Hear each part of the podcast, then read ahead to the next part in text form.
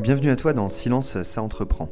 Je suis William Sadrin de l'association d'entrepreneurs IoT Valley, l'écosystème toulousain de référence dans l'accompagnement des startups B2B qui innovent avec la data. Dans ce podcast offert par l'IoT Valley, je passe une heure en compagnie d'un invité qui envoie du lourd, un chef d'entreprise, un investisseur ou un expert reconnu, venu te partager son expérience et une multitude de conseils activables sur des thématiques variées. Tout ça bien sûr pour t'aider à avancer dans ton projet. Maintenant, place à ton épisode, n'hésite pas à t'installer confortablement, on va commencer. Dans le vif du sujet, alors on va parler aujourd'hui Smart City, nouvelle mobilité et surtout parking. Et j'ai le plaisir d'accueillir pour cela William Rosenfeld, qui est CEO et cofondateur de Zen Park. Zen Park, c'est les premiers à avoir lancé le parking partagé intelligent en France. Est-ce que tu peux nous donner quelques chiffres aujourd'hui euh, sur euh, qu'est-ce que représente votre activité en volume, euh, en nombre de, réservations par exemple? Bonjour William, bonjour à tous. donc euh, William Rosenfeld, CEO euh, de Zen Park, cofondateur. Euh, alors Zen Park, euh, déjà en, un mot peut-être, euh, Zen Park, on est opérateur leader de ce qu'on appelle le parking as a service. En un mot, ce qu'est le parking as a service. Le parking as a service, c'est comment modifier, valoriser une infrastructure de parking en des services qu'on qualifie d'immobilité, parce qu'on ne va pas beaucoup bouger dans un parking. Et au passage, l'immobilité, c'est la conjonction de deux mots, de l'immobilier et de la mobilité. Et on est exactement à cette frontière. Euh, donc c'est pour ça euh, que le sujet d'immobilité est important. Donc des services d'immobilité qui sont toujours, dans notre cas, connectés, partagés et décarbonés. On parlera euh, peut-être de, la mobilité électrique. Donc ça c'est notre activité, en bref, quand on est un professionnel de l'immobilier et qu'on a un sujet parking, il n'y a qu'une seule chose à faire, c'est appeler Zen Park pour qu'on en discute, voir si on, on a une solution. Dans 9 cas sur 10, on en a une. Euh, Zen Park, euh, on va fêter nos 10 ans là, Euh, là tout, début octobre, donc ça fait déjà, on est déjà une vieille start-up. On est une soixantaine de collaborateurs.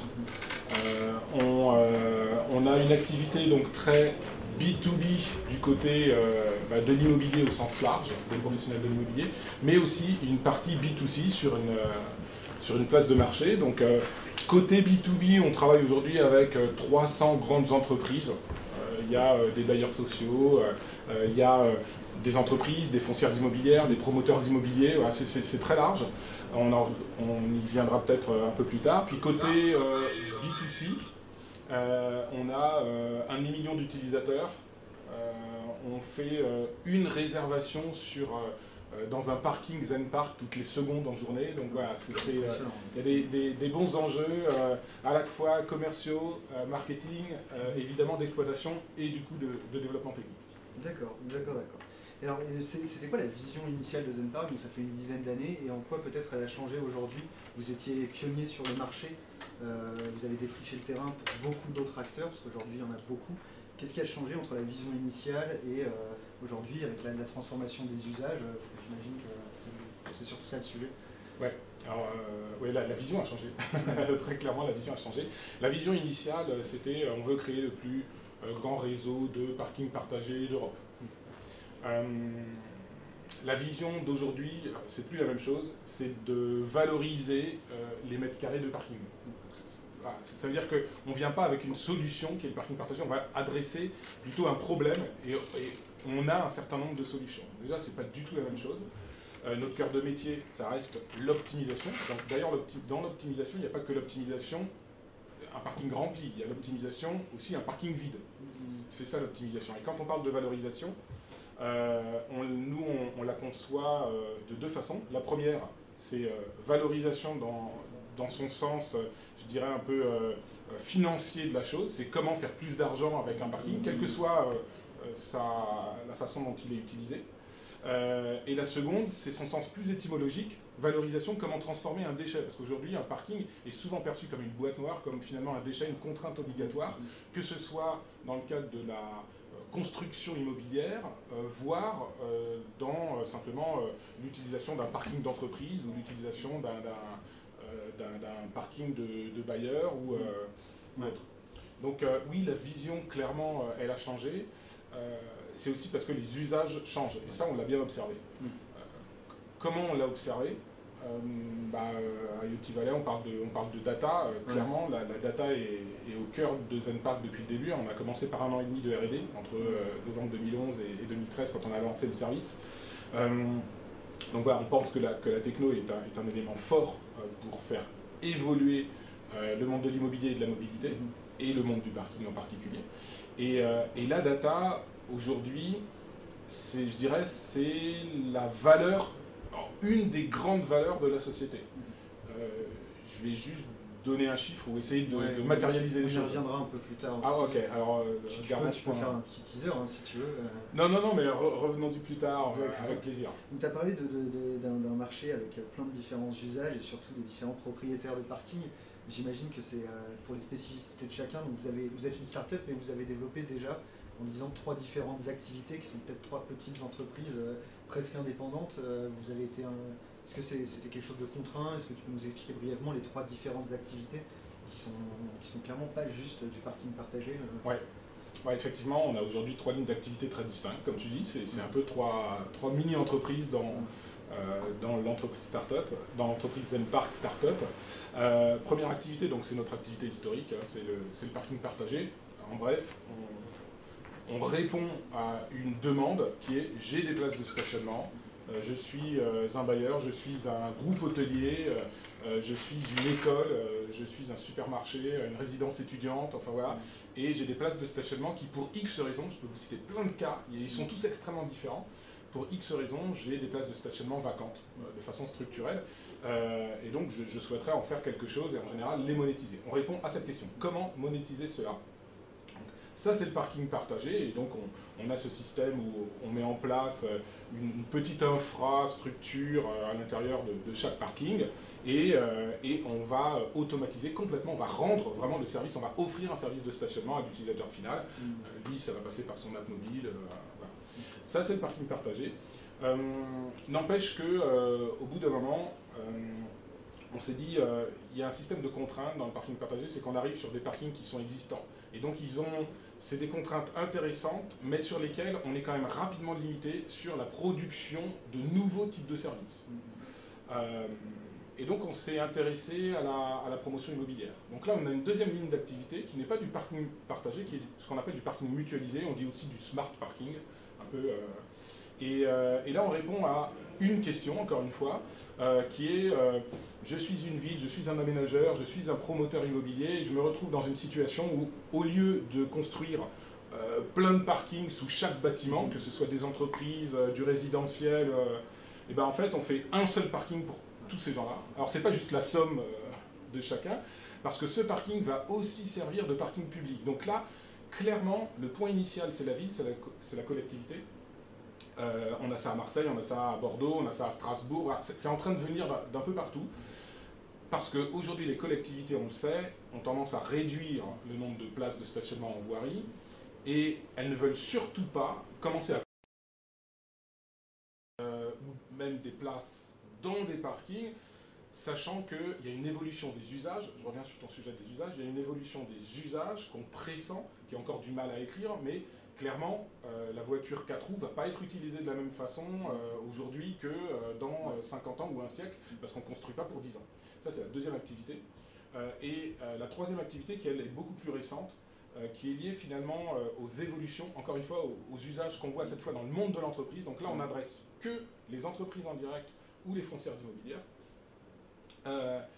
en bref, c'est j'ai un parking qui est en partie vide du fait des accords de télétravail qui se mettent en place, euh, voire je loue des places à l'extérieur. Mmh. Tout ça, c'est des grandes boîtes noires pour moi. Et je suis quand même dans une logique où je veux un peu rationaliser les choses, ramener euh, des, équipes sur un site principal. Nous, l'objectif, encore une fois, c'est d'optimiser, de rendre le service, encore une fois, à, à l'utilisateur, c'est-à-dire au collaborateur, pour que ce soit super simple pour lui et qu'il ait une place lorsqu'il en a besoin. D'accord, d'accord. Euh, évidemment, si vous avez des questions euh, dès à présent, vous n'hésitez pas à les mettre dans le chat hein, sur l'histoire de Zen Park. On va aller un peu plus dans le cœur du sujet. Euh, ici, à l'IoT Valley, on fait beaucoup d'IoT et l'IoT, un problème, c'est qu'il faut passer la, phase de POC et pour ça, il faut raisonner avec le ROI en tête, le retour sur investissement du projet dès le début. Et quand on a commencé à préparer cet entretien, j'ai été étonné, je t'ai posé la question quelle est la, la valeur de la donnée ZenPark. La donnée ZenPark de base, c'est la disponibilité ou non d'une place, euh, je pense, en tout cas arrête-moi si je ne me trompe pas, c'est la première donnée, et tu n'as, si je ne me trompe pas, pas d'idée de combien vaut cette euh, donnée-là. À qui, euh, tu, sais à peu près qui est-ce qu'elle intéresse, mais pas à quel niveau d'intérêt. Ouais, alors effectivement, on n'a on a, on jamais, on jamais essayé de, de, rationaliser en fait mm-hmm. avec des chiffres ou même des skills un petit peu plus soft cette, ce que vaut cette donnée la, la, réponse que, que, je peux faire, en tout cas le commentaire que je peux apporter sur, euh, sur, la, sur la façon dont on voit la donnée, en tout cas la valorisation qu'on pourrait l'avoir, c'est, j'ai dit, la, la, donnée est vraiment au cœur du métier de ZenPark. Euh, je peux donner quelques chiffres. Hein. Euh, aujourd'hui, aujourd'hui, grosso modo, on a entre 100 et 150 000 traces d'usage par jour. Donc ça veut dire qu'on est, on est capable d'identifier des usages sur la base de la donnée. C'est ça qui, qui nous permet d'optimiser euh, la, gestion, euh, la gestion et l'exploitation des parkings que, que l'on a, que l'on opère. Euh, donc finalement, quand on essaie d'enlever la question de, de la valeur d'équipe, juste si j'enlève celle-ci, ce qui reste, c'est la donnée et c'est ce qui finalement fournit la valorisation de la société. Quoi. Mmh. Alors tu vois, ça, je ne peux pas revenir à la, à la, donnée presque unitaire, mais par contre je peux en avoir une, une idée euh, à l'échelle de la société par sa propre valorisation en fait. D'accord. D'accord. Donc il y a une idée en fait d'essayer de, comprendre les comportements des gens, parce que j'imagine ils, ils, réservent un parking pour une heure, ils arrivent un peu avant, un peu après, ils repartent un peu avant, un peu après, encore une fois. Et la, valeur, vous, de la donnée, elle est dans la façon dont vous allez concevoir, ou en tout cas faire évoluer votre solution en fonction de ces enseignements que vous tirez de leur usage. Absolument. là, tu as, tout dit. Euh, je, aujourd'hui, on a euh, une, on va dire, sur notre modèle où on a une partie de B2C, c'est là où on a le plus de flux. Mhm. Euh, mais c'est vrai aussi sur euh, le Flex, c'est finalement un collaborateur, même s'il n'est pas B2C, il est utilisateur. Mhm. Sur l'ensemble des, des, utilisateurs, une réservation, ça ressemble à quoi? Théoriquement, c'est je vais réserver de 14h à 17h. Mhm. dans la vraie vie, tu vas venir un petit peu avant 14h parce que ça a bien roulé. Euh, à 17h, bah, finalement, tu vas prendre du retard, tu vas faire une prolongation via euh, euh, l'application, l'application mobile, jusqu'à 18h, puis finalement, tu vas partir à 17h30 parce que tu avais pris un peu d'avance. tu avais un peu sécurisé ta réservation. Donc, et on a ça, aujourd'hui on a un demi-million d'utilisateurs. Donc avec des, des, dizaines de milliers de réservations de ce type, clairement, on, a là euh, à la fois une, euh, marche à passer, et cette marche, très clairement, elle est derrière nous. Mais c'est aussi là où il y a toute la valeur. Je m'explique. Ça veut dire que euh, je m'amusais à parler de valorisation tout à l'heure pour essayer de chiffrer la donnée. Tu sais, il y a toujours dans, dans les grands groupes, finalement, la possibilité de se dire, tiens, face à une, technologie ou un service, parce qu'on est vraiment dans le service, un service émergent, se dire bah, c'est make or buy. Quoi. Si, je mets, euh, si je mets 15 ANG euh, pendant, euh, pendant deux ans à fond, ça se trouve, je fais le make et j'ai pas besoin de passer par l'apprentissage d'une startup. Sauf que ce que tu viens de décrire, ce processus en fait de, réservation où on collecte la data, je l'ai dit, 100 hein, 000 traces d'usage quotidiennes, en fait depuis 2013, on le prend, on le collecte, on l'analyse et on le réintègre à l'intérieur de nos algorithmes. D'accord. Et ça, c'est un temps incompressible. Je veux dire, tu peux même mettre à la limite 200 ingénieurs. Ce mmh, c'est pas le sujet. Le sujet, c'est l'usage en fait. Et l'usage, on est capable de le reconstituer sur la base des, datas qu'on collecte et des traces d'usage qu'on collecte. Est-ce que vous, jusqu'où vous allez, je me pose la question, est-ce que justement ces données vous permettent de faire un peu de prédiction sur euh, justement détecter des tendances de changement d'usage? Euh, est-ce que les gens sont de plus en plus en retard au parking? Euh, Est-ce qu'ils font des réservations et en fait ils décident de prendre le métro? Et donc, Est-ce que vous arrivez à anticiper un peu les changements et donc à faire évoluer vos développements technologiques pour y répondre? Alors je te dirais, on est au début, même si ça fait 10 ans, on est, on, est au début de cela. je vais prendre d'abord plusieurs choses pour gagner en célérité, pour avoir vraiment une expérience utilisateur optimale, euh, on fait beaucoup de data précalculées. Mhm. Euh, sur les 150 000 traces d'usage, on a à peu près 80 000, 90 000 qui sont précalculées. Ça veut dire que effectivement, on anticipe en fait euh, certaines formes d'usage, certaines tarifications, certaines heures de réservation, etc. Euh, on l'utilise pas encore, comme tu le dis, c'est-à-dire pour anticiper ce qui pourrait se passer du point de vue d'un comportement pour initier une nouvelle offre, mais plutôt pour que ce soit parfaitement adapté et qu'on gagne en célérité de réponse à la demande. Euh, par contre, on est en train de travailler ça, parce que j'ai donné un exemple très concret, c'est intéressant. Euh, on regardait, alors c'était pré-Covid, mais je pense que les comportements de ce point de vue-là ont, pas trop ou ne vont pas trop changer, c'est à voir. Typiquement, euh, à Paris, quand on a des événements au Stade de France, on observe un grand nombre de clients qui viennent saturer en fait des parkings au sud parisien. Donc c'est un peu surprenant. En fait, en creusant un peu avec eux, en faisant un travail après un peu plus qualitatif, où là on ne peut pas collecter en direct, donc on, vient en contact, on s'aperçoit que on est capable d'anticiper du coup des usages qui sont quand j'habite euh, quand j'habite le sud parisien mm. ou euh, la, province vers le sud de Paris plutôt que de tout traverser mm. pour aller au stade de France en fait je viens vers le bas je m'arrête et je bascule sur les transports en commun. Donc je fais euh, clairement de la multimodalité. Donc nos parkings deviennent des sortes de hubs multimodaux pour passer du transport en commun au véhicule du véhicule au transport en commun pour aller chercher les, le, lieu euh, final. Quoi. Vous, avez des insights dingues là pour euh, tous les acteurs, euh, à la fois donc, les municipalités, mais aussi les acteurs des transports en commun. Là. vous travaillez directement avec eux. je crois que vous avez RATP au capital. comment ça se passe pour justement Est-ce qu'il y a vraiment un travail collaboratif autour de ces données? Est-ce qu'il y a une volonté de l'ensemble des acteurs de la ville de travailler ensemble pour changer les usages? Parce que c'est super compliqué en ville d'innover. On a vu euh, dernièrement des trottinettes électriques qui ont inondé le marché avec beaucoup, beaucoup euh, d'effets négatifs derrière. Est-ce que sur le parking, c'est un peu plus intelligent, la façon de travailler ensemble? Je ne sais pas si c'est plus intelligent, mais euh, la, LOM a essayé, enfin c'est un début, donc on, contribue aussi à, contribuer aussi à essayer d'ouvrir un certain nombre de data, hein, de déclencher un peu de l'open data pour que chacun puisse en faire quelque chose. Euh, là encore, on est, euh, on, est, on est plutôt au début. Euh, quand je dis au début, c'est que on est amené à travailler aujourd'hui avec des, aménageurs, comme par exemple l'aménageur Epamarne ou, Paris-Saclay, par exemple, qui est un site universitaire important, et à travailler avec eux justement sur les sujets du stationnement. Enfin, stationnement et mobilité, en fait, hein, c'est deux faces de la même pièce. Hein, je veux dire. Un déplacement, c'est un stationnement, quelle que soit la raison, hein, à vélo, ce que tu veux. Euh, euh, un, déplacement, c'est un stationnement, euh, une partie mobile et un autre stationnement. Donc pour, un même déplacement, tu as quand même deux actes de, stationnement. Une partie énergie pour tout ce qui est alimenté Absolument, une partie énergie, j'imagine qu'on va en discuter. Donc on, est amené à travailler de façon un peu prospective, notamment sur les plans de mobilité. On a des échanges par exemple avec, avec comment la métropole de de Lille là-dessus, mais ça reste encore des initiatives un peu, un peu sporadiques, Mais oui, enfin, c'est la logique, c'est qu'on aille vers cela.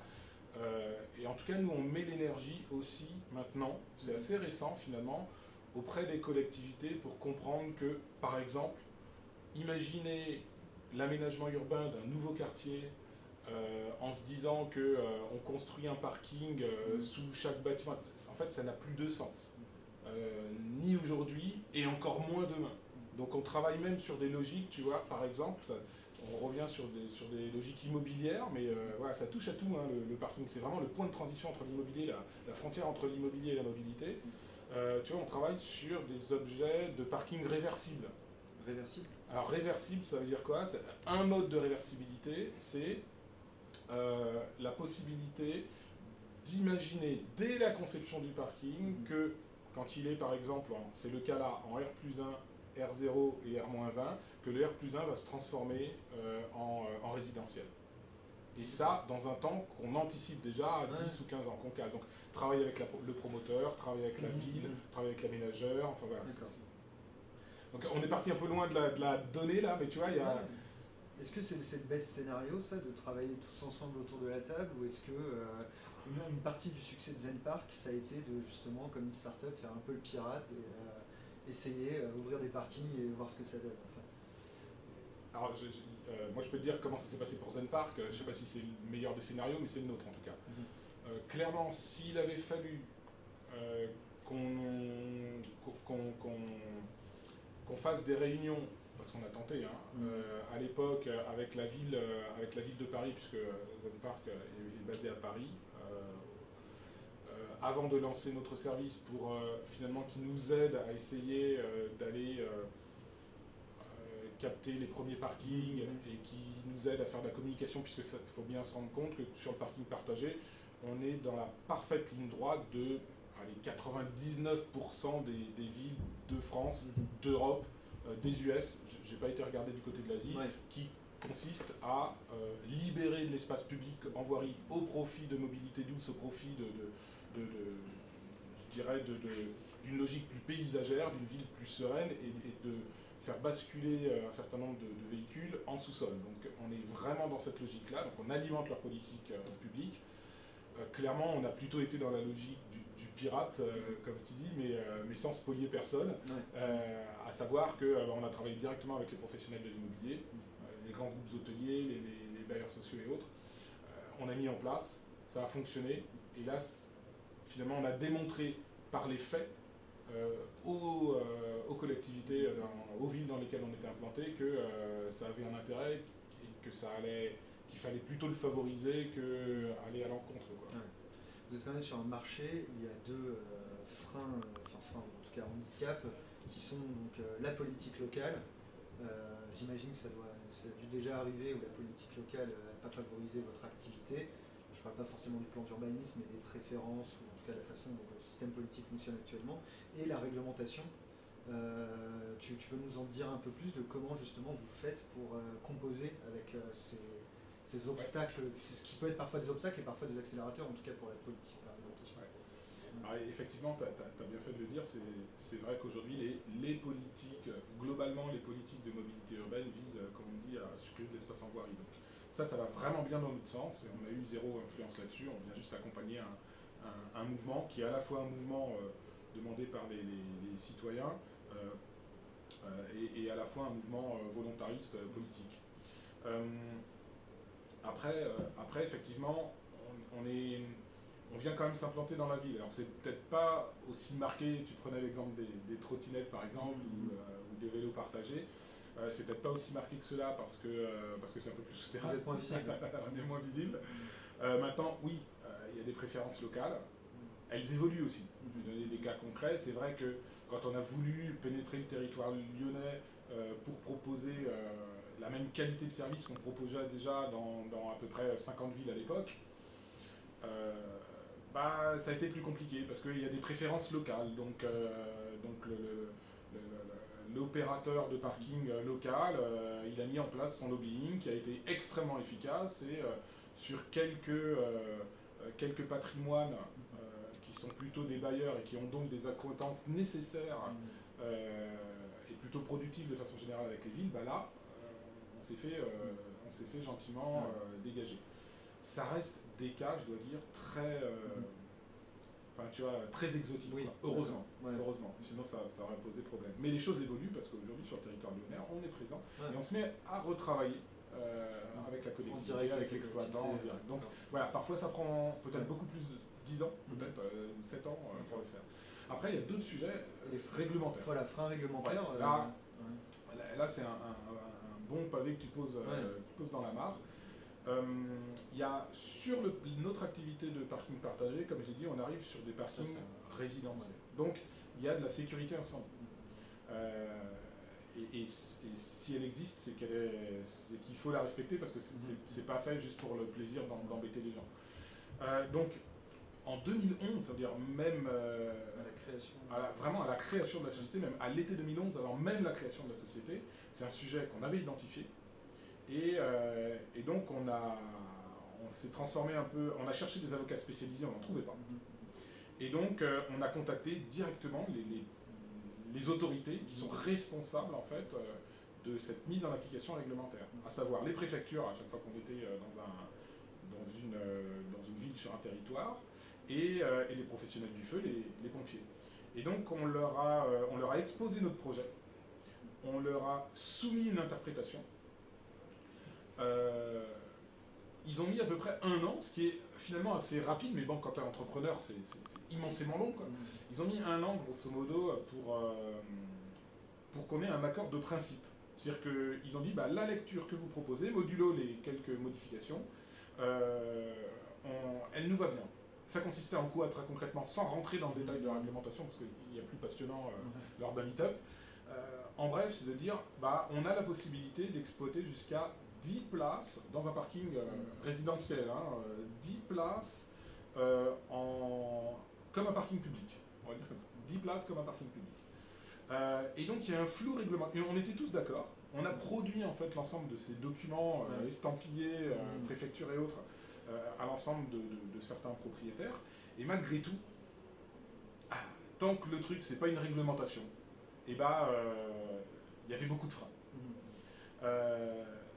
Et, en fait, ça a pris 10 ans, puisque euh, de mémoire, je crois que c'était le 24 décembre 2020, euh, au pied du sapin de Noël, euh, au bulletin officiel, est, passé finalement cette réglementation. modifiée comme on, l'avait suggéré, modulo à 10 ans avant. Et, mais simplement, j'ai presque envie de dire, le mal est un peu fait, parce qu'après, il y a des habitudes qui se font, les bailleurs ont des habitudes, et maintenant, on est plutôt dans euh, une, sorte de nouvelle phase d'accélération, il faut repartir en arrière, désapprendre en fait les, croyances pour arriver à des réalités. Donc la réglementation, effectivement, euh, c'est un vrai sujet, et c'est aussi pour ça euh, qu'on a pu s'ouvrir à d'autres lignes de produits sur lesquelles, d'autres lignes d'activité sur lesquelles, sur le parking euh, flex, le parking d'entreprise, l'optimisation, on n'a pas ces sujets parce que c'est des collaborateurs d'entreprise, donc c'est pas ouvert à l'extérieur, donc il n'y a pas de, public en tant que tel. Et sur euh, les grands quartiers, l'aménagement, la smart city en fait, hein, donc le, smart parking, et eh bien euh, là on est sur des, parkings qu'on dit établissements recevant du public. C'est d'ailleurs nous qui, faisons ce passage-là, donc c'est nous qui sommes cette fois pas à côté mais en face des professionnels du feu, et donc on n'a pas, pas du tout les mêmes sujets. D'accord, d'accord, d'accord. alors, vous avez lancé récemment une nouvelle offre de service, parce qu'encore une fois on parle de plateforme de parking as a service, qui est euh, les bornes de recharge. Il n'y a pas très longtemps, c'était il y a combien de temps euh? Euh, Ouais, ça va faire un, an, mais bon, comme c'était en 2020, au début, il faut laisser un petit, il y a un petit temps de latence dans ce cas. Et donc, déjà, comment ce, projet est venu? Et c'est quoi la, vision derrière de, faire du parking tu, m'as expliqué brièvement la, porte d'entrée électrique du bâtiment. Ouais. Alors, euh, ouais, alors je vais faire en deux étapes, si tu veux bien. Euh, et euh, sujet, sujet sur la borne de recharge. plutôt que. D'abord, il faut, faut, voir que la, la borne de recharge, c'est un sujet qui intéresse beaucoup de monde. Le marché est complètement saturé d'acteurs. Il y en a de partout, entre ceux qui fournissent le service, ceux qui fournissent les places, ceux qui font l'équipement, ceux qui fournissent les bornes, enfin voilà. Donc on s'est dit, bon, est-ce que Zenpark a un rôle à jouer là-dedans en dehors que, entre guillemets, vendre de la, de la quincaillerie. Auquel cas, on, le fait si notre client le veut, mais je veux dire, c'est pas là-dessus qu'on va, va, va travailler pour, pour, le futur de, de la croissance de Zenpark. Euh, donc on a pris un an, c'est ce que je disais à peu près, pour rencontrer plein d'acteurs des constructeurs automobiles, des énergéticiens, des possesseurs de véhicules électriques, euh, des, propriétaires de, de, de, fonciers, euh, Enedis, enfin plein d'acteurs de l'écosystème, pour essayer déjà d'avoir un peu une picture globale. Et je vais à la conclusion, on a trouvé un truc de fou. Mais franchement, j'aurais jamais imaginé ça.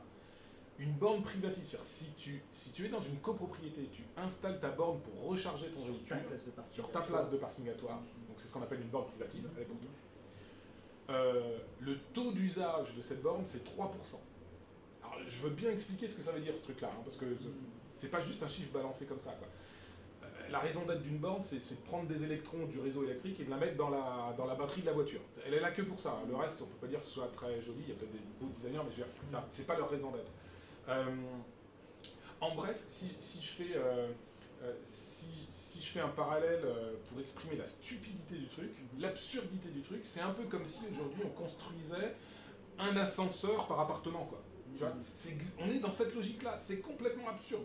Au, au moment où il y, a, euh, euh, y a Blablacar qui est passé, Airbnb, on partage plein de choses, enfin c'est absurde. Donc nous qui sommes dans le partage, euh, dans le parking, là on s'est dit il y a un truc à faire, Euh, on a 10 ans de data, ce qu'on sait super bien faire c'est partager un espace, Mhm. le valoriser en y euh, optimisant ses usages, faisons la même chose sur la borne. Donc on n'est pas reparti from scratch, on a été voir des énergéticiens, ils ont leur borne, ils ont des outils de supervision, et nous on est venu avec nos outils, nos algorithmes, et on s'est plugué dessus. D'accord. Et c'est ce qu'on fait. Euh, ça veut dire que ces bornes de recharge à l'intérieur de nos parkings partagés, de nos parkings mutualisés et de nos parkings d'entreprise, les flex parking, eh bien aujourd'hui on y met ces bornes partagées.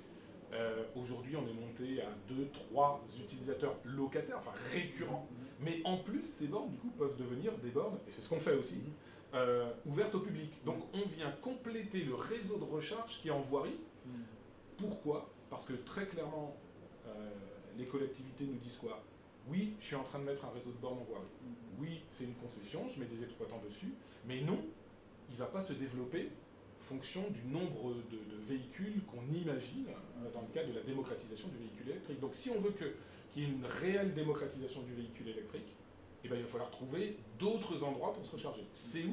Bah, C'est dans les parkings de, de chez toi, de chez moi, de notre entreprise, Mm. et c'est là que nous on intervient. D'accord. Euh, Est-ce que ça, ça- tu voulais ajouter autre chose non, je voulais, je voulais du coup répondre. euh, tu tu m'as tendu une perche sur, sur peut-être la suite, comment on envisage Ouais, euh, moi, surtout, euh, pour, pour aller jusque-là, est-ce que ça s'est imposé comme une évidence, l'axe de l'énergie? C'est ça qui, qui, qui Ouais. Parce que parking as a service, on peut imaginer plein de différents services dans un parking. J'imagine que vous en avez exploré quelques-uns. Est-ce que les- pourquoi l'énergie s'est imposée comme ça? C'est celui, qui a le plus de valeur, j'imagine euh. Bah, c'est ça, c'est celui qui, d'après nous, qui a le plus de valeur. À partir du moment où il devient le, le carburant d'une grande part de la mobilité, bah, euh, nécessairement, il faut, qu'on- faut que l'on s'y intéresse. Mais au-delà de ça, euh, on est dans une logique où aussi on fait des paris prospectifs. C'est ce qu'on fait depuis le départ euh, chez Zen Park. Euh, et notre pari prospectif sur l'énergie, et là je parle d'énergie, je sors du sujet de- du service de mobilité, c'est de on voit le parking comme étant demain, après-demain, les plus grandes zones de stockage d'énergie électrique de la ville. Pourquoi? Parce que d'ores et déjà aujourd'hui, on, je vais pas dire on, travaille, mais en tout cas on s'intéresse de près, on échange beaucoup avec des startups, avec des grands groupes euh, qui font de la recharge bidirectionnelle. La recharge bidirectionnelle, c'est faire exactement l'inverse euh, de ce que j'ai exposé, de, de la recharge, c'est-à-dire prendre euh, initialement, on prend des, des électrons et on recharge en mettant dans, dans la batterie. Là, l'idée, c'est de sortir ces mêmes électrons de la batterie Ouais. quand le véhicule n'est pas utilisé, quand il n'a pas besoin de sa charge, Mhm. et de le restituer au réseau lorsqu'il en a besoin. Ouais. Donc, c'est ce qu'on appelle soit du vehicle to grid, on l'envoie dans le réseau, voire mieux, du vehicle to building. C'est-à-dire, on renvoie l'électricité pour qu'elle soit consommée localement à l'intérieur du bâtiment, euh, jouxtant le, le- le parking. Et c'est dans cette logique-là que- qu'on s'inscrit, faire de telle sorte que euh, les parkings qu'on exploite deviennent des zones de stockage d'énergie électrique. Stockage et d'échange. euh, Absolument. C'est le, c'est Ouais, le ouais. gateway euh, de, de- de l'énergie. Et est-ce que euh, c'est. L'énergie, ça a été, ça, s'est- imposé un peu naturellement. C'est un, comment dire, vous avez, vous avez fait rentrer EDF pour ça au capital en particulier. C'était déjà clair dans votre tête ou c'est, Alors non, c'était pas clair dans notre tête, Ouais. mais on savait qu'on voulait y aller. d'accord. Donc on, lors de notre dernier tour de financement, on voulait un énergéticien. Euh, ça s'est fait avec EDF, on en est très content. Mhm. Euh, maintenant, à la fois, on travaille avec cet énergéticien qui nous donne des insights, qui participe à ces insights, ce qui ne nous empêche pas du tout de travailler avec d'autres énergéticiens. On, on- on- on travaille avec les autres, euh, comme on travaille avec, avec EDF. Et d'ailleurs, c'est une force, parce que ça nous permet d'accéder, je dirais, à certaines informations, certains modes de fonctionnement sans avoir spécifiquement la proximité euh, d'avoir un actionnaire et en même temps, euh, de façon encore plus transparente, d'avoir cet actionnaire avec qui euh, Mm. finalement on a un échange, notamment sur même sa, sa vision du réseau et de l'énergie et, et- et des- bah, des enjeux qu'il a lui-même qu'on ne pourrait pas avoir par ailleurs, Mm. quoi, beaucoup plus difficilement en tout cas. Et C'est ça qui est intéressant avec votre projet, c'est qu'il y a des projets de smart grid au global, Et là, en fait, vous pourriez euh, potentiellement être une première brique de smart grid entre la voiture et le building. Pas besoin du reste du réseau intelligent. Déjà, ça, ce sera un énorme avantage. Ça, c'est juste, c'est juste énorme. Enfin, on- je sais pas si c'est comme ça que ça s'écrira. Encore une fois, ça reste un pari prospectif. Mais c'est comme ça qu'on voit euh, le- le- la ville. Nous, on la voit par sa face souterraine, même s'il y a des parkings aujourd'hui qu'on exploite qui sont en, en superstructure, en silo, comme. Ouais. Euh, mais euh, mais l'idée, c'est euh, c'est plutôt de travailler localement. Quand on parle de smart parking, euh, on veut aller, nous, doucement vers ce qu'on va appeler le euh, passer du parking as a service, donc la production du service dont on a parlé, euh, comme la recharge par exemple, le, la, la- la- comment, le, le vélo, le, la moto, c'est un, vrai sujet. Il peut y avoir Euh, on, peut faire, on peut mettre une euh, borne euh, de, de- de casque en libre service. Par exemple. On peut mettre des box Amazon pour récupérer les colis. Exactement, Enfin, voilà. De, la logistique urbaine, du last mile, etc., vers euh, quelque chose qu'on écrit euh, comme étant du parking as a platform. D'accord. Ça, ça, c'est un peu la, la logique, la vision, en fait, euh, la vision de Zen Park dans les années futures. D'accord. Est-ce que tu peux euh, définir brièvement ce que tu appelles parking as a platform par rapport à pa- parking as a service euh, Ouais, bien sûr. Euh, alors, le parking as a service, on est producteur du service. Vous êtes vous-même apporteur. Voilà. Donc, on maîtrise l'infrastructure de parking, c'est ce que j'ai dit. hein, Notre métier, c'est de valoriser une infra. euh, donc on, on- on- on maîtrise cette infra et on fournit le, le service, on en a cité un certain nombre. Euh, là, l'idée, c'est d'aller beaucoup plus loin. Donc on se projette vraiment, on fait un, un grand pas vers l'avenir, là, William, et l'idée, c'est, je vais donner des exemples. Euh, typiquement, on a, euh, on a des sujets de data center. Alors, on va même là sur des sujets euh, presque régaliens, hein, de, de- de- de- Bien sûr. de ré- renationaliser de la data sensible.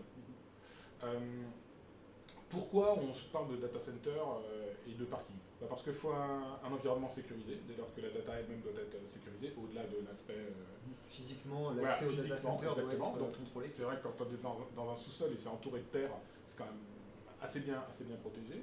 Euh, Au-delà de ça, euh, ces, euh, ces data centers ont besoin de beaucoup d'électricité pour être alimentés, ça tombe bien. On a une zone de stockage d'énergie juste au-dessus, on vient d'en parler.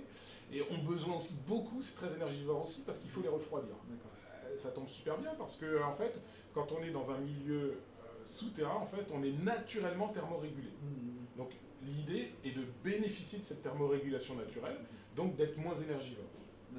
Ça peut être un sujet. Enfin, c'en est un pour nous. Mm. Bon, ça- Et on peut à- chauffer du bâtiment après, j'imagine. avec- Alors, après, il y a des sujets, effectivement, on, on- on travaille avec des, avec des promoteurs en se disant, mais attendez, là on vient de construire un R-4, donc euh, quatrième sous-sol, là on a accès à de la géothermie.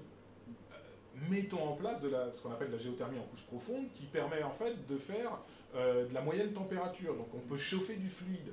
Dès lors que tu as des bâtiments qui ont des assez grandes superficies, tu peux faire de la récupération d'eau euh, sur les toits. Simplement, tu vas pas les stocker sur les toits, tu vas les faire coulisser. Les faire coulisser, ça te permet au passage, même si on n'a pas d'enjeu là-dessus, de végétaliser de façon intelligente. Euh, coulisser, c'est-à-dire que tu la récupères sur le bas, ça tombe bien, tu peux chauffer de l'eau. Donc tu peux faire en fait du chauffage de fluide. Mm. Donc euh, en l'occurrence de- d'eau. D'accord. on a comme ça tout un. Je vais, je vais même aller plus loin. euh, D'un point de vue culturel, c'est Mhm. assez intéressant de, de voir les choses un petit peu plus loin. Un cinéma aujourd'hui, euh, il est toujours, toujours dans le noir. Enfin, c'est- je veux dire, même quand tu les vois qui montent, en fait, c'est tout noir. Il n'y a pas de fenêtre. Un R-1 par exemple, c'est déjà tout noir en fait. Euh, un certain nombre de musées, alors peut-être que ça, ce ne sera pas, ce sera pas tous les musées, mais tu vois, il y, y a même des sujets culturels pour faire de telle sorte que on arrive à connecter Mhm. ces, ces, ces parkings qui, de notre point de vue, ne seront plus des parkings. Plus les parkings. Mais- c'est ce que j'allais dire, il va falloir changer de nom. hein. Exactement. Ce sera plus Zen Park, ce sera Zen Sous-Sol. quoi. Euh, tout à fait. Euh, alors Zen sous-sol, je sais pas, mais euh, Non, ce mais- sera plus, peu, Je suis pas bon, mais mais- mais, euh, mais voilà, l'idée c'est vraiment de pouvoir connecter Mhm. cet ensemble de services à la ville. Et de ce point de vue, c'est à chaque fois des métiers différents. Donc nous, on ne va pas euh, devenir euh, opérateur de data center. Enfin, je, Non, non, bien sûr. sais pas ce que. Donc, Donc, donc là, d'où la logique de plateforme. exactement. Nous, l'idée c'est de proposer des outils, type plateforme, sur lesquels ils savent se connecter. et, Donc en fait, il va falloir de plus en plus se lancer dans la conception et mettre les efforts sur la conception. Ah ouais, C'est clairement c'est la- la- la- le prérequis à ça, c'est euh, d'être dès la décision, dès les premiers, premières pierres du bâtiment, enfin même première, première trace de stylo même. exactement. Voilà. Exactement. Mhm. Aujourd'hui, sur l'aspect smart parking, Mhm. où donc on vient relativement en amont, Mhm. euh, le, le sujet c'est qu'on part à la fois de la conception, on fait de l'aide à la conception, euh, on, on passe par le sujet juridique, les règlements de copropriété, hein, euh, typiquement de ces ensembles de parking. Euh, on s'occupe de la sécurité incendie. Enfin voilà, c'est effectivement très très large dès Mhm. la conception. D'accord. Il y a quand même un petit euh, changement de métier aussi euh, Ah par bah, rapport ouais. à- aux Zen Park d'il y, y a d'il y a 10, euh, même, même 5 ans encore. Et alors, donc, je, je me demandais tout ça, pour revenir à la valeur, parce qu'on a, quand même pas mal parlé, de valeur. Donc l'idée en fait, c'est qu'aujourd'hui, ça, ça vaut pas grand chose, c'est même souvent une charge, le sous-sol euh, du bâtiment, Ouais. qu'on appelle parking aujourd'hui. C'est ça Donc vous, vous faites tout ce qu'il faut pour augmenter la valeur de, de, de cette, euh, de cet espace-là. Exactement. Ouais. Je ne sais pas si ça se sait beaucoup, mais euh, sur un. j'ai- deux chiffres à, à partager. Un qui est sur, euh, sur le smart parking. Le smart parking aujourd'hui, quand on construit, quand on construit un parking, quand un promoteur construit un parking, euh, dans plus de 9 cas sur 10, il le vend à perte. À perte, ça veut dire que c'est c'est une moins-value sur, sur son compte de- de- d'exploitation du, du de le programme. faire. euh, Parce qu'il est obligé de le faire. Et en même temps, c'est toute la schizophrénie du truc, c'est qu'il sait que s'il ne le fait pas, il ne vendra pas ce qu'il y a au-dessus. Donc, de ce point de vue-là, on participe à une modification très très forte des usages du partage. Je m'explique, aujourd'hui, quand on fait un smart parking, les copropriétaires, qu'ils soient euh, individuels comme toi et moi ou des foncières, en réalité, ils n'achètent pas une place de stationnement, ils achètent un droit d'usage, Mhm. quelle que soit sa forme. hein. Ils achètent un droit d'usage. Et le pire, c'est que ça fonctionne. Aujourd'hui, tout ce qu'on fait en parking mutualisé, en smart parking, on en a une, on en a une, euh, une douzaine aujourd'hui qui sont en exploitation. C'est des gros bébés. Hein. Euh, euh, eh bien, tu vis toute ta vie, tu as, essayé de- de- d'accumuler de, l'argent pour t'acheter ton appartement. Ouais, je ouais. pense à, on a un projet à Smart Sale où on a un parking mutualisé de 640 places, voilà, avec euh, vue sur la mer, machin. Et en fait, tu es prêt à partager ta place dès le départ. C'est un droit d'usage. Tu, tu passes très clairement dès le départ Mhm. euh, de l'état d'esprit de détention Ouais. en tant que propriétaire propriétaire. au service. Donc euh, là, ça c'est honnêtement, hein, c'est une fierté. en- en- c'est travailler avec les notaires, avec les promoteurs, avec les villes, mais in fine, c'est quand même quelqu'un qui achète. Et aujourd'hui, les gens sont mûrs pour ça. D'accord. Donc ça, c'est un, premier truc, c'est que on redonne de la valeur au parking. Ce type de parking-là ne génère pas de charges. Plus exactement, ils en génèrent, mais ils sont compensés par le chiffre d'affaires que le parking génère, puisqu'il est aussi ouvert au public. Donc on a des, des- des- voilà un exemple très clair de valorisation en fait de la façon dont on procède pour valoriser un, Mhm. un parking. D'un parking où tu te dis il y a des charges et j'ai un droit de propriété, tu passes à un droit d'usage et c'est un parking qui génère du chiffre d'affaires. Euh, un autre chiffre qui est, je trouve intéressant à partager euh, au regard de, de- de ta question et de ton commentaire, c'est on s'est amusé à calculer euh, la différence de valorisation Mhm. rapporté au mètre carré d'un juste d'un, résident, d'un résidentiel, d'un bien, tu vois, Mhm. au mètre carré, en moyenne sur les villes de plus de 100 000 habitants. Euh, entre un, un R0, enfin tu vois, le, Le rez-de-chaussée. le rez-de-chaussée Du sous-sol. et, et- et le premier étage d'un, sous-sol. Et, euh, et ce dont on, on s'est aperçu, c'est que selon les villes, on est à une sous-valorisation d'un facteur 2 à 3 entre le R-1 et le R0, entre euh, le résidentiel là où tu vis et le parking. Et nous, notre job, c'est faire de telle sorte que ce truc-là, à minima, rejoigne, euh, rejoigne la, la- la valeur. J'aime bien que tu dises à minima parce que c'est la question que je voulais poser. Potentiellement, avec tout ce que tu dis, si c'est la porte d'entrée énergique, euh, énergétique du bâtiment, etc., ça vaudra plus cher. Ah bah final. ouais, c'est- non mais clairement c'est notre objectif. Même beaucoup plus cher Oui, que, oui, les étages au-dessus. Ouais, non mais c'est C'est- la ligne rouge qu'on se fixe en tout cas, ouais. C'est la ligne directrice qu'on se fixe. ouais. Mhm. Et c'est quoi les, euh, les retours, les, les sons de cloche euh, des gens avec qui tu travailles là-dessus euh, Les promoteurs par exemple euh, Alors, euh, il y a euh, là où là où on fonctionne le mieux avec les promoteurs, c'est quand on- eux-mêmes ont déjà sur un projet donné effectué euh, une sorte de mue en disant ça, ça va être notre flagship. Parce que là, ils mettent énormément d'énergie. Je pense à notre, à notre premier parking mutualisé qu'on a lancé maintenant, c'était en 2017, si je ne me trompe pas. Marseille. Ouais, C'est ouais, ça, c'est ouais. le projet Smart à Marseille avec euh, Eiffage Immobilier Méditerranée. Ils avaient fait un choix qui était que ce programme-là allait être leur flagship. Donc D'accord. là, on n'a pas de phase, euh, je dirais, d'éducation, entre Mhm. guillemets, tu vois, euh, parce que parce qu'ils nous, évidemment, ils nous testent. Une fois qu'ils nous font confiance, on a les mains relativement libres pour avancer avec eux et pour faire de telle sorte que ce parking, aujourd'hui, il économise 200 places de stationnement. Euh, puisque euh, aujourd'hui il arrive à des niveaux de saturation euh, intéressants, grâce aux différents usages, je vais le dire un peu, je dirais de façon simplicite, mais ça permet d'être très, très réaliste.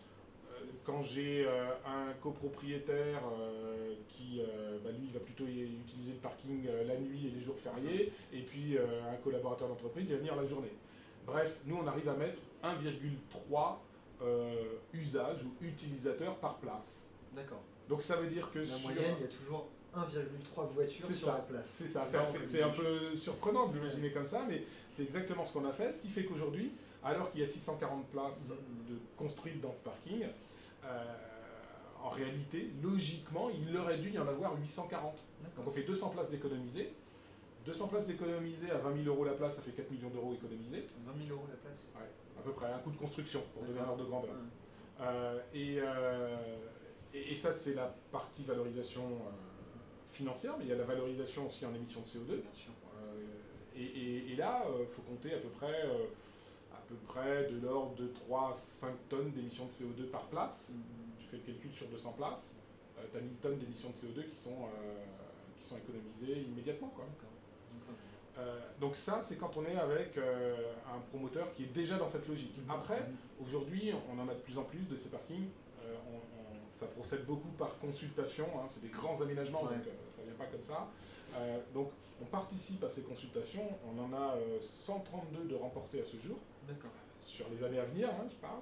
Et, et ce qui est intéressant, c'est qu'on observe une mue quand même. C'est-à-dire que, alors qu'avant, ça fonctionnait parce qu'on avait quelques euh, promoteurs qui se lançaient sur des projets d'innovation, ils auraient pu faire appel, et peut-être certains ont fait appel à, à IoT Valley pour dire bah euh, voilà, j'ai ce sujet-là euh, qui, qui va traiter de la data, des objets et autres. Maintenant, on est aussi sur ces promoteurs qu'on a rencontrés. ils voient les avantages que ça a Mhm. et on commence à être sur des réponses à consultation qui sont entre guillemets relativement classiques. D'accord. Ils ne font plus par obligation. Exactement. Euh, c'est de la conviction. et- D'accord. Et donc, tu as, une idée euh, du temps que ça prendra euh, pour arriver Parce qu'en fait, il y, a- quelque chose que je n'avais pas compris quand on les qu'on est une start-up, on lève des fonds, on essaie quand même de vendre quelque chose aux investisseurs. Et derrière, euh, l'avenir de la voiture en ville, hein, mais comme tu dis, il faut toujours se garer. Tu as, une idée du temps que ça prendra euh, pour arriver, on va dire, à l'objectif euh, final de Zen Park qui est peut-être augmenter euh, la valeur du parking au-dessus de la valeur du R plus 1, R plus 2. Une bonne question. Écoute, tu euh, m'as dit que tu avais une fenêtre là de 15 ans où euh, les- le- le- l'abandon de la voiture va moins vite que l'abandon du nombre de places en ville. Ouais. Donc, C'est- euh, on, on pense qu'on a effectivement euh, 10-15 ans pour continuer à avoir une activité, on va dire, de, de parking partagé, qui consiste finalement à, être, à, à redonner le premier service initial d'un parking, à savoir s'il est vide, on a coulé du béton, enfin c'est vraiment moche quoi. C'est- tu vois, c'est- c'est, euh, pas moche visuellement, surtout quand il est enterré, mais, mais moche d'un point de vue de la valorisation. Encore une fois, valorisation dans le sens, euh, euh, je redonne de la valeur à un déchet. Euh, donc oui, aujourd'hui, on a, il y a un effet ciseau, c'est-à-dire que euh, le, le nombre de places de stationnement dans la rue diminue beaucoup plus rapidement que euh, le nombre de personnes qui se libèrent euh, de leur véhicule. Mm. Donc ça crée une tension sur le stationnement dit classique. Nous, on le fait sous une forme partagée, mais Ouais. du coup, c'est exactement la même tension. Et donc, je pense que oui, pendant 10-15 ans, on va avoir euh, cette, euh, ce décalage qui va se former.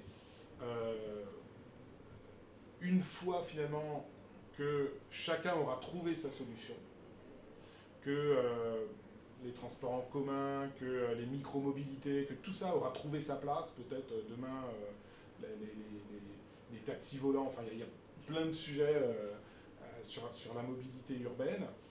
Une, une, fois que tout ce, ceci sera, se sera équilibré, il y aura moins de tension et la perte de la valeur va, va, démarrer. Le, problème aujourd'hui, c'est qu'on cohabite en fait différentes technologies qui sont supposées remplacer l'ancienne. Et, c'est là où il y a un, engorgement énorme en fait, sur l'utilisation de l'espace. Oui, tout à fait. Donc, on essaie d'anticiper justement cela. Euh, ça nous amuse, ça nous anime. Mm-hmm. Euh, et, on est, ouais, on est animé par cette valorisation. Encore une fois, je la parle aussi bien en termes de, de pognon de cash que, que, de valorisation de l'espace. Euh, et, voilà, on a 15 ans pour arriver à, à faire de telle sorte que bah, euh, les sujets, euh, par exemple, de, stockage euh, d'électricité soient une réalité. Mhm. Honnêtement, je pense que ça arrivera avant 15 ans. Hein. Mhm. D'accord, d'accord. Je ne sais pas si vous avez quelques questions, il nous reste 5 à 10 minutes, n'hésitez pas à les poser. en attendant, William, on n'a pas parlé, je crois, de certains sujets. comment, est-ce qu'il y a eu des difficultés particulières au début de Zen Park pour faire adopter des usages ou est-ce que le produit était tellement bien qu'à partir du moment où euh, vous l'avez lancé, bah, les gens ils ont commencé à se dire putain c'est super, je vais l'utiliser, je vais essayer au moins. Parce qu'on parle quand même de quelque chose de, particulier. Les gens euh, sont toujours stationnés en ville, ils ont toujours euh, mis dans le parc-mètre, ils ont toujours tourné pendant longtemps, etc.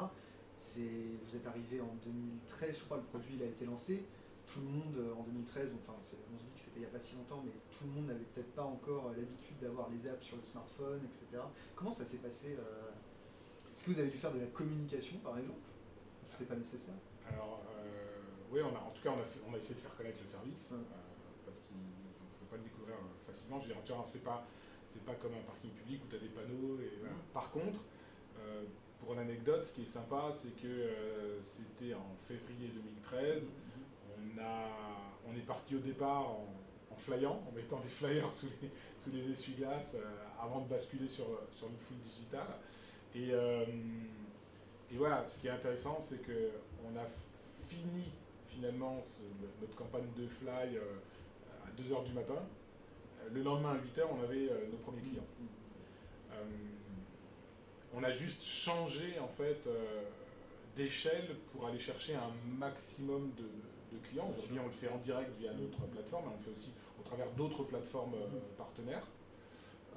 des plateformes comme Mappy par exemple, qui, de, euh, de, relais très efficaces. Euh, mais ce qui est intéressant, c'est que finalement, euh, vis-à-vis de, de l'utilisateur, lui, c'est bien le seul qu'on n'a pas eu à, à éduquer. c'était plutôt, plutôt, le propriétaire où là, il a fallu accompagner, rassurer. Exactement. Exactement. Et d'ailleurs, notre première cliente, est toujours cliente aujourd'hui chez nous, elle est toujours, euh, elle est toujours active. Quoi. Donc 2013, euh, 2021, C'était quoi le plus gros frein pour justement les propriétaires qu'il fallait convaincre que leur place de parking sera peut-être peut être être utilisée par quelqu'un d'autre? Alors, en fait, dans le parking partagé, la place n'est pas utilisée par quelqu'un d'autre, on prend les places qui sont vides on vient pas euh, pour le coup faire le. Mais dans sa tête, j'imagine c'est comme ça qu'il le prenait. Alors c'est comme ça qu'il le prenait. En même temps, il, c'était, je peux dire, c'était le groupe immobilier 3F qui est toujours d'ailleurs un, de nos partenaires. Euh, là encore, en fait, euh, j'ai pas. En fait, on a pas, on a eu, on a dû convaincre d'autres, mais le premier, c'était pas si compliqué que ça parce que c'est une affaire de personnalité. Mhm. Et la personne qu'on a eu devant nous à ce moment-là, un peu à la logique de, des immobiliers. elle était déjà câblée pour, pour d'innovation. D'ailleurs, après, elle a pris euh, un rôle de direction d'innovation sur, euh, sur certains sujets, sur d'autres sujets que sont le BIM, euh, qu'est le BIM. Et, et, donc, d'une certaine manière, elle était presque déjà convaincue, en tout cas convaincue de le tester. Mm-hmm. Convaincue de le tester. Alors, on a testé avec 5 parkings, c'était nos 5 premiers parkings. Sur les 5, on en a toujours 4 d'ailleurs. Et euh, ce qui a été, euh, ce qui a été euh, parfois un peu plus compliqué par la suite, c'est bah, ceux qui n'avaient pas fait cette démarche-là. Toujours la même chose. Et là, ça a été long. Mais on a eu une chance, un peu de réussite, c'est qu'en ayant finalement signé immobilière 3F qui, était, qui, qui, est un, bailleur social national extrêmement écouté, eh bien, ça nous a permis de l'utiliser aussi comme référence.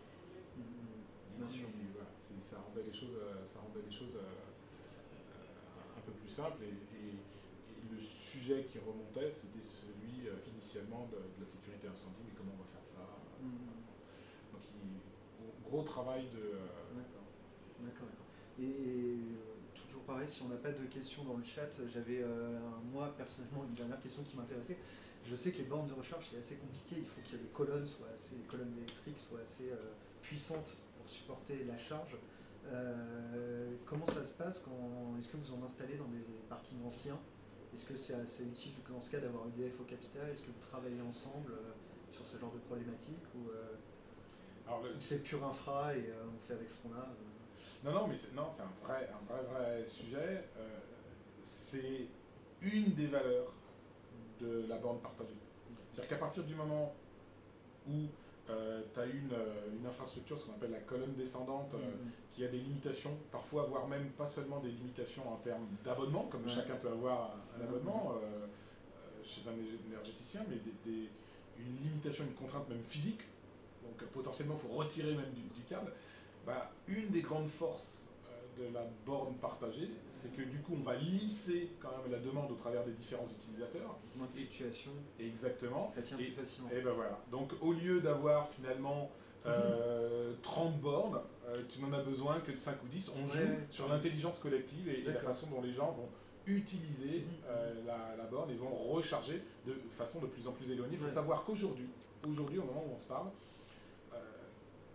95% enfin je devrais dire la quasi-intégralité des, des, véhicules électriques, que ce soit euh, la Dacia électrique ou ouais. la Tesla, euh, eh bien, tu pourrais recharger en, pour, pour une utilisation classique, hein, hors VTC, taxi mmh. et autres, euh, tu, tu, pourrais recharger ton véhicule que euh, typiquement deux fois par mois. D'accord.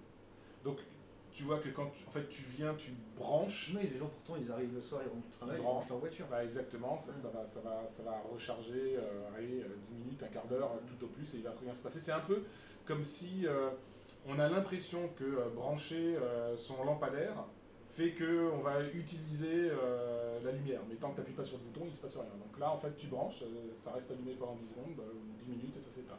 Et, mais là, on voit déjà, euh, Enedis a sorti une, une étude d'usage, de comportement, et on voit déjà que les utilisateurs de véhicules électriques, sans qu'ils aient d'incentive, ont déjà décalé les moments de recharge de 24 heures. Ça veut dire que déjà, ils rechargent plus tous les jours, ils rechargent tous les deux jours. Ceux qui rechargeaient tous les deux jours, ils sont à tous les trois jours, etc avec des modèles de, de, de bornes partagées comme on, comme on, on en parle maintenant, aussi bien dans le résidentiel que dans les entreprises, euh, et bien là, clairement, on voit qu'on va pouvoir euh, théoriquement monter à 2, 3, 4, 5, on pourrait théoriquement monter jusqu'à 11 utilisations pour remplir 90% de tes, ouais. de tes utilisations véhicules Donc oui, ça a un impact sur, euh, sur l'infrastructure et la borne, il ne faut, faut pas le voir comme, que comme de la quincaillerie, sinon ça ne marche pas.